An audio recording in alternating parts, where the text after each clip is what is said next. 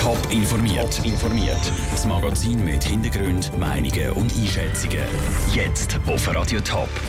Warum der Gesundheitswahn beim Essen Magersucht oder Übergewicht sogar eher noch fördert und warum im Bundeshaus in den nächsten Tagen auch mal die Hörner von Kühen zu reden geben. Das sind zwei von den Themen im Top informiert. Im Studio ist Vera Büchi. Wer durch Instagram oder Facebook scrollt, sieht wahrscheinlich mindestens ein Foto von einem herrlich angerichteten Quinoa-Salat mit Avocado oder von einem Frozen Joghurt mit Smarties, Beere und Schokostreusel oben drauf. Darunter dann der Hashtag Foodporn. Essen bedeutet heute nämlich Lifestyle. Das beleidigt eine neue Studie. Sarah Frattaroli. Essen hat heute nur noch wenig mit reiner Nahrungsaufnahme zu tun. Vielmehr ist Essen zum Synonym für Gesundheit geworden. Das beleidigt eine neue Studie vom Gottlieb Duttweiler Institut zum Ernährungsverhalten von Europäern. Der Trend bestätigt auch Dr. Carlo Laufen. Er ist Geschäftsführer von der Food Team Ernährungspraxen in Zürich. Dass der Food-Trend hin zu mehr Wellness und Gesundheit aber etwas an der Volkskrankheit Übergewicht ändert, glaubt er nicht weil Essen ja auch häufig als Kompensation genutzt wird. Kompensation für Stress, Kompensation für schlechte Gefühle. Man lernt das ja schon von klein auf. Wenn ein Kind schreit, was kommt es dann über? Dann kommt die Nahrung über, dann wird es beruhigt mit Essen. Im Gegenteil. Dass Essen in unserem Leben immer und überall Thema ist, beflügelt Essstörungen sogar noch. Neben Übergewicht kann das zum Beispiel auch Magersucht sein. Dahinter steht meistens der Druck, man müsse sich auf die oder auf die andere Art und Weise ernähren, sagt der Carlo Laufen. Viele Leute, die zu mir in die Beratung kommen, kommen ja mit einem schlechten Gewissen und sagen, ja, ich habe wieder gesündigt. Man hat immer den Eindruck, man macht etwas Falsches, wird subtil eigentlich immer vermittelt, ja, es ist nicht so ganz in der Ordnung, was du machst, müsste es besser machen. Aber wie ernährt man sich richtig in dieser Welt, wo Essen überall ist, wo Essen gehypt und gleichzeitig verteufelt wird? Der Carlo Laufen kennt das eigentlich ganz einfaches Rezept. Ich plädiere ganz klar für viel mehr Genuss in die Ernährung hineinbringen. Und wenn ich etwas geniesse, ist das eine entstresste Situation und befähigt einem auch eher dann zu sagen, so, jetzt ist genug. Zum Mittag darf es also gern auch mal ein feiner Quinoa-Avocado-Salat ohne ein schön angerichtetes Instagram-Foto sein. Hauptsache, es schmeckt der Beitrag von Sarah Frattaroli.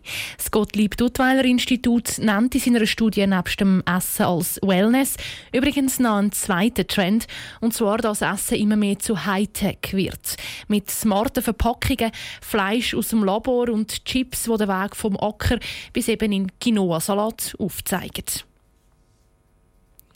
Die Suche nach einem neuen Bundesrat und ganz, ganz viele Volksinitiativen. Eben das sind die Hauptthemen der Herbstsession von National- und Ständerat. Die geht heute los. Das dominierende Thema ist gesetzt. Wer erbt den Sitz vom Bundesrat Didier Burkhalter? Aus dem Bundeshaus berichtet Franziska Boser. Wenn die eidgenössischen Parlamentarier einen neuen Bundesrat küren, dann ist das immer eine spezielle Session. Das Mal steht die FDP im Zentrum mit ihren drei Kandidaten.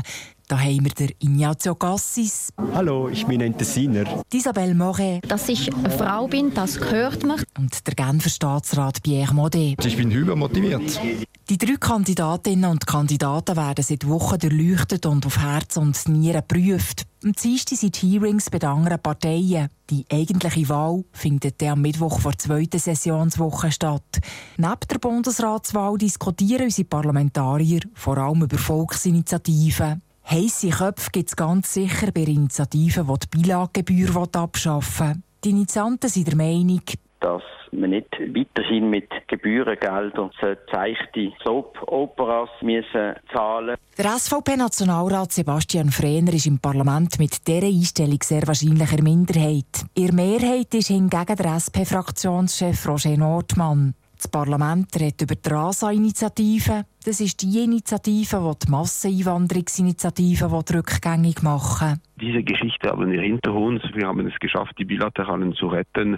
Und eigentlich sollten wir jetzt äh, vorwärts schauen und nicht nochmals diese Vergangenheit bewältigen. Am ringsten geht es am Parlament sehr wahrscheinlich bei Hornkuh-Initiativen. Das ist eine Initiative, die will, dass die Bauern Geld bekommen, wenn sie ihren Kühen die Hörner lassen. Chancen hat die Hornkuh-Initiative im Bundeshaus nicht. Aber eine tierische Debatte tut unseren Parlamentariern zwischendurch auch ganz gut. Franziska Boser mit der Vorschau auf die Herbstsession. Die ersten Debatten im Bundeshaus fangen in knapp drei Stunden an. Im Nationalrat geht es dann gerade um die Anzahl Sender der SRG. Der Ständerat startet mit der Kronzeugenregelung für Mitglieder von einer Terrororganisation.